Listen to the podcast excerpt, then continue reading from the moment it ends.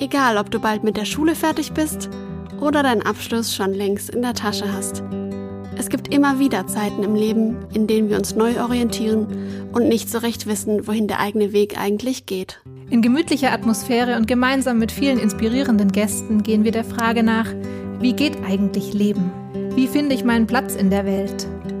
Und irgendwie drei Monate nachdem ich den Werk von zu Hause war, war mir sehr klar, ich komme nicht mehr zurück, um zu Hause zu wohnen mit meiner Familie, weil das war's. Wie kann ich Vertrauen in mich und meine Fähigkeiten entwickeln?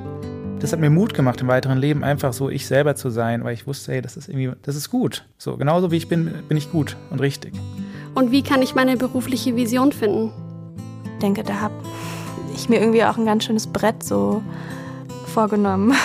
ich wollte das auch. Ich wollte die Herausforderung und die habe ich gekriegt. und auch die Überforderung. Herzlich willkommen bei Unter Freunden. Gemeinsam unterwegs auf deiner Reise ins Leben. Home, I'm going home. I need a land to feel my soul. Take me home, take me home. Over the green, green hills and far away.